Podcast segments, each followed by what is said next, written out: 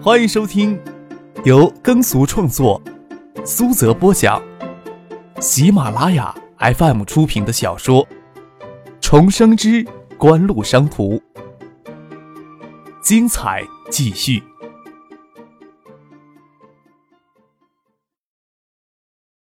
第四百一十六集。陈飞荣忍不住要横他一眼，其他人听杜飞这么说说，眼睛都瞪圆了比出，他也听得津津有味偏偏让张克插的这句话破坏了气氛。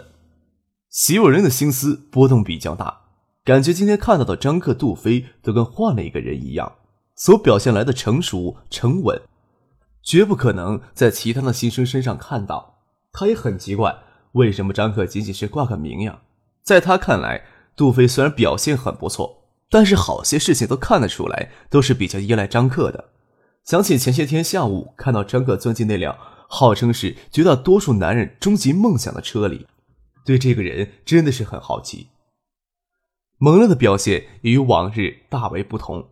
以前的蒙乐能力虽然是有，多少有些浪荡不羁的感觉，今天却跟改头换面一样，有着雷厉风行的劲头，似乎也有着异样的光芒。创协的组织架构，小册子上都有写。蒙乐也没有理会张克的话，也没有去揣摩徐若琳的心里在想什么。他说道：“各相关的组织，包括办公室、外联部、宣传部、理财部、技术部、培训部、信息部以及创业管理中心，各部门的职责与分工，小册上都有明写。除了从俱乐部进入技术部，其他部门各负责人一名，成员若干。”大家认为自己能胜任什么工作，能胜任什么职位，利用中午的时间好好考虑一下。咱们下午的时候再聚到这里，大家自由竞争。其他集体人评分确定，好吧？目前咱们只将各部门的负责人列为创协的骨干成员。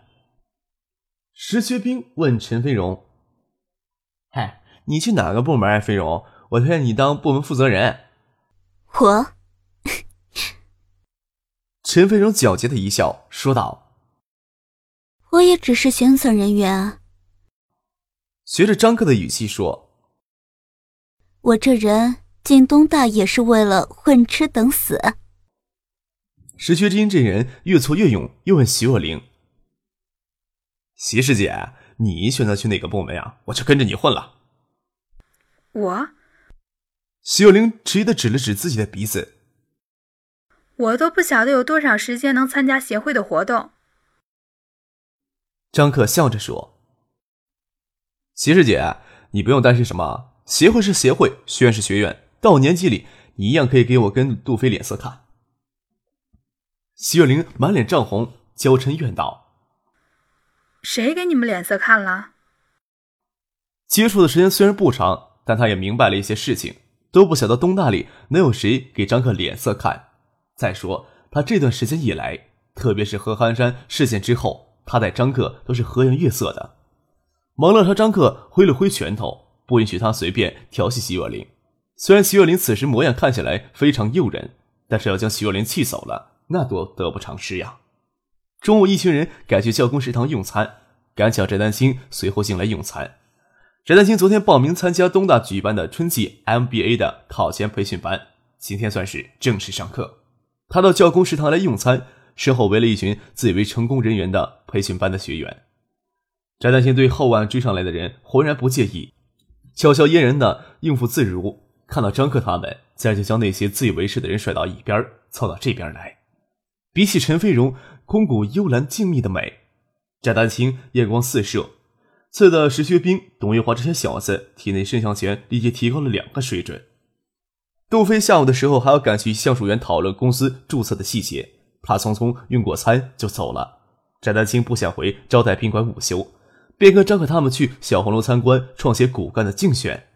翟丹青是个精致而艳丽的女人，肌肤雪白光润，仿佛透着一层淡淡的光芒，成熟风韵，有着入骨的风情，眼光四射。石学兵、董月华这些人看到陈飞荣还能嬉皮笑脸的说些不伤大雅的玩笑话，连直视翟丹青的勇气都没有。翟丹青就陪着张克、陈飞荣这两个闲散人员依着灯边窗户而站。徐有灵惊失自己的身份，没有说不加入创协，也没有去跟石学兵他们争部门的负责人的职位，也就跟张可他们站在窗户这边看着石学兵、董卫华这些人跟吃了兴奋剂一样，在那里竞选职位，慷慨陈词。肾上腺素这玩意儿还真是神奇呀！张可感慨地说：“还担心大家彼此都认识，下午让他们内部竞选可能会不伦不类，没想到翟姐一出现，让他们拔出刀子相互捅都有可能呀。”翟德清美眸横盼，魅意自然，说道：“那，你将这里当养殖基地呢？”张克淡淡一笑，不说什么。他的确能期待这些人里能出现一些熠熠生辉的人物。席若琳很听不懂翟丹青的话外之音，在翟丹青面前难免有些自惭形秽的质感。的确，在夜光四射的翟丹青面前，很少有女人能保持自信。听着张克在那里胡掰，陈飞荣捂着娇艳的嘴唇痴痴的笑。春节前去新屋游玩，还承蒙翟丹青的招待，都没有听张克说起过翟丹青也在学校里。翟丹青正好请张克、陈飞荣帮他从图书馆接些资料出来。挨到图书馆下午开放的时间，张克就被陈飞荣与翟丹青先行离开了。他们这么一走，这边的士气迅速降了两级。石学兵感慨的问徐有灵：“你是张克的年级主任助理，这家伙什么来头呀？美女都跟他圈养一样，拉一个陈飞荣出来，已经够惊世骇俗的了，又跟一个这么超级的美艳少妇扯上关系。”可不要天崩地裂了！我怎么知道？徐若琳嘟着嘴，想起上回在网球场上遇到孙继萌，不得不承认自己在这几个女子面前都要黯然失色。作为一个漂亮的女人，谁高兴整天遇到比自己更漂亮的女人呀？猛然还想起了张克正牌小女友唐静来，拍了拍石学兵的肩膀，说道：“兄弟，知道人生目标在哪儿了吗？努力吧！”可也是没有看到那小子有努力啊，现实真让人欲苦呀。石学兵那样的抱怨着，又跟徐若琳说：“徐师姐，要不你就可怜我一下吧，我英语太久了，我会反人类的，反社会的。你就算为了全人类的着想，好歹让我有个美人女友，威服两三天呀。”一句滚，张克在场，杜飞在场，徐若琳总是想着自己是国山九七级的年级主任助理。张克、杜飞一走。只要是石学兵、石新飞这些人，就轻松随便多了。见石学兵胡扯着要占自己便宜，还想做事要踢他，将石学兵吓走。出了小红楼，东北面就是东大的主教学楼，两边有一楼形的公字形，东大学生称为公子楼。公子楼前面是东大的主场广场，很开阔，中间是一个巨型的喷水池，有几株水莲漂浮在喷水池的水面上。图书馆就紧贴着主楼广场的东侧边缘。穿过主楼广场往图书馆走去，经济类的书籍都在二楼的藏书室。翟丹青不能进借阅室，张可让他将需要的书目写下来，他与陈飞荣进去帮他找书，让他在外面等着。九七年，东大还没有将图书馆几百万册的图书都输入到计算机检索系统，只要是借书，还必须的不厌其烦的翻目录卡，花了大半个小时，才将翟丹青需要的那几本书找齐了。出了借阅室。看见翟丹青站在门口跟一个男的说话，翟丹青脸上也看出不耐烦的神色。看到张克与陈飞荣出来，轻声说了一声：“我等的人出来了，谢谢你陪我打发这么无聊的时间。”就像那个人甩到一边，美人巧到朝张克这边走了过来。那人看了张克一眼，觉得有些熟悉，没想到他在东南 NBA 看到张克坐过奔驰的 W 一百。此时张克穿着牛仔裤、休闲 T 恤。也不像是出行坐奔驰车的人，张克却是认出他是与徐若琳一起走下合欢山的男人，低声问翟丹青：“那小子没有给翟姐迷得失魂落魄，将他祖宗十八代老点都翻出来？可能他祖宗十八代里没有什么值得拿出来炫耀的。等你们大半个小时，就听他讲自己的奋斗史，老娘耳朵都起茧子了。要不是实在无聊，早就将他一脚踹下楼梯了。”手指夹着一张名片，就等那个男的下楼梯丢到垃圾桶里。一起上考前培训班的同学，这小子服得很。张克将张丹青手里的名片拿过来看了看，海树科技公司总经理王海树，这年头总不是总经理、董事长都不好意思报 MBA，不过这年头已是总经理、董事长满街乱跑的年代，随手帮翟丹青将那张名片丢到垃圾桶里。陈飞荣下午也没有课，张克就打算一起去阅览室耗个下午的时光。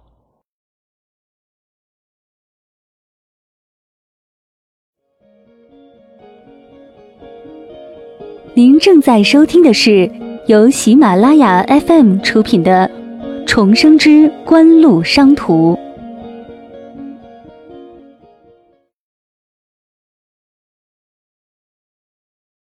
刚与翟丹青在图书馆底层大楼分开，与陈飞荣拿着借阅证走进阅览室，见陈飞荣与他一起走到经济书前选书，还问他为什么对经济类的书籍感兴趣，又不是他的专业。裤兜里的手机震动起来，拿出来见是蔡飞娟的电话，不想绕到外面过道里接电话。两排书架与他只有陈飞荣两人，就在那里接听蔡飞娟的电话。陈飞荣举手挥了挥。清澈明亮的眼睛，明了的在问张克要不要帮他拿着书。张克将手里的书递给陈飞荣，看他将书抱在怀里，走到书架上，另一头继续选书。来日回来，他有着邻家少女的静谧与恬淡。蔡飞娟，他刚从海州工商局那里得到消息，市工商局刚收到四家公司的注册申请，都冠以科王的名号。令人费解的，这四家公司的科王电器按协议使用科王商标以及所属的无形资产授权许可。所谓协议是什么，一时间还无从得知。这四家公司却并非科王电器直接注资，前四家公司由正泰集团与嘉信电子共为投资人，最后一家大雅集团为主要投资人。还有一个让人意想不到的事情，就是科王电器运营经理玉萍持股对押百分之三十，而且是指定的法定代表人。蔡飞娟在电话里问张可。这是不是能说明大雅集团与谢家算是办正时的拆离了？柯王呀，竟然以这样的方式走到多元化的道路，还真是出人意料的。有些柯王的股东们这次应该是至少是貌合神离了，大家都在拿景生当交易筹码呀。张克微微的感慨了一句：“不然呀，大雅集团很难跟谢家他们划清界限的。是玉萍这个女人在里面发挥了作用，咱们就静观其变吧。”或许玉萍这个女人还真是一个厉害的角色呢，之前都没有怎么去关注过她，只晓得她是周富明从文山饭店里发展出来的情妇。从文山饭店的服务员就傍上周富明从文山饭店跳到科王当经理，这时候为大雅集团出头，与谢家拆离，直接获得股权。周富明的确没有必要为大雅集团出头，不清楚具体的过程，但是没有玉萍，没有玉萍背后的周富明，没有周富明拿景盛地产当交易筹码。很难想象会发生这样的事情，谢家是不会轻易放过任何一个可吸食的对象的。大集团算是初步的挣脱出来，注册一家公司不需要多少钱，关键是能够使用科沃电器的品牌资源。不清楚具体的授权许可协议，玉萍这个女人手里应该没有多少明面上的资金呀，很可能就是白得的。张克笑了笑，谢占才是给彻底抛弃的人，不晓得他能不能挣扎一两下。发生这样的事情。或许可以说是大雅集团学聪明了一些，却不知道陈静心里会怎么感触。他应该不大好受吧？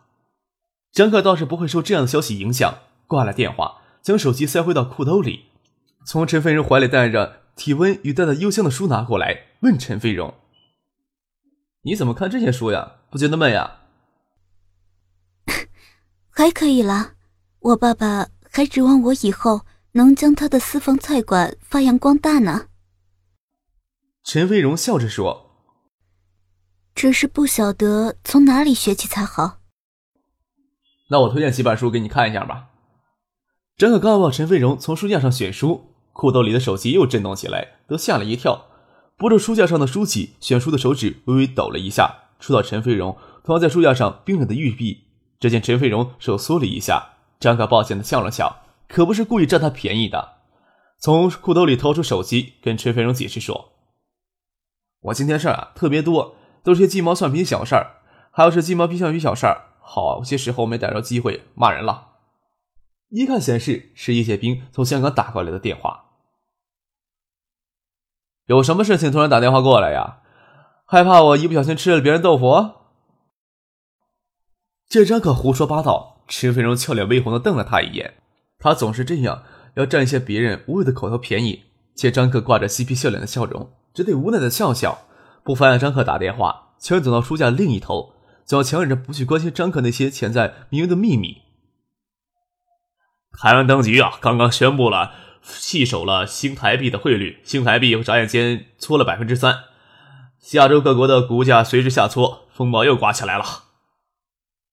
叶剑兵在电话那头兴奋地说：“哎，你是不是也可以动一动了？不要整天就躲在东大校园里骗小女孩了。”东南亚的金融风暴比历史的轨迹延迟了十多天，但是新台币的弃守却比历史轨迹提前了近一个月。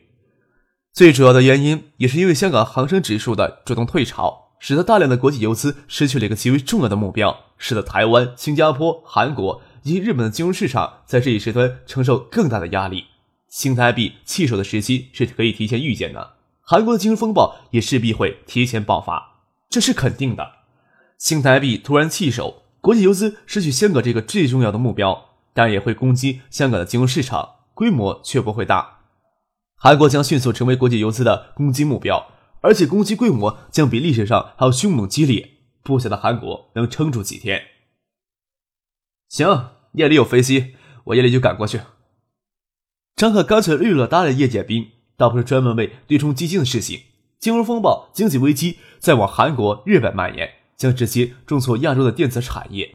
之前东南亚的经济危机还只能说是让亚洲的电子产业受到严重的影响，亚洲产业根本还在日本、还在韩国、台湾、新加坡。只有打算最近赶往马来西亚与郭氏云源集团洽谈收购旗下浙江企业股权的事宜。他人在建业，张可通知他随自己去香港，又打电话通知傅俊订去香港的机票，确定下午四点半航班还有空位。便让他开车到图书馆来接自己，又给唐静打电话，让他不需要为国庆节回来做准备了。自己这次去香港八天十天是回不来的，他留在香港陪唐静过国庆好了。那陈飞荣怎么办？为了回建业，我们都筹划好些天了。唐静在电话那头犹豫的问：“要不要你带他一起过来吧？”反正他一个人留在建业也蛮无聊的。他还在图书馆呢，要不你跟他说？张可章招手让站在书架另一头的陈飞荣过来。陈飞荣睁着闪动灵气的美眸，不解的看着张可。张可举了举手里的手机，小声的问：“唐静要跟你说话呢。”陈飞荣接过手机，跟唐静通着电话。这时候又抿着嘴看着张可，轻声的说。我可不是坏小孩，怎么可以连逃好几天的课呢？你们在香港好好玩吧。都不晓得他这是对电话那头唐静说的，还是对自己说的。车子很快就到图书馆门口，等了片刻，周也坐车过来会合。张可只在电话里告诉杜飞一声，还让杜飞跟院里说一声请下假，不然魏东强他们以为自己从东大失踪了。接着就是与周游、傅俊坐车直接赶往建业国际机场。在赶往建业机场的路上，张海又聚在海州的陈信生、苏京东、丁怀，还有此时在日本的萧敬腾、美国的陈海生，分别取得联络，向他们通报最新的动态。新台币弃守，金融风暴很可能在近期袭击韩国、日本的经济衰退会进一步加剧。陈生这两天计划着还要再去一趟东南亚，为橡树园计划搜寻合适的人手。孙夫妇回新加坡。除了萧敬腾、陈汉章以外，谭云松夫妇已经与爱达集团大项目部其他成员见过了面，已经确定到建业领导微电子技术实验室的意向。张可期望萧敬腾赶到香港来与他会合，顺便与转到香港的谭云松夫妇见一面，也让陈先生暂缓东南亚之行，先到香港以观微局势的变化。陈先生、萧敬腾今天走不成，最早还要明天才能到香港与他会合。张可倒不急这个。让陈启生先与郭氏云源集团的郭岩松联络一下，有可能也请郭岩松来香港再谈一谈。风起云涌，大家都是聚到香港最方便。张可也想在香港等柳志成。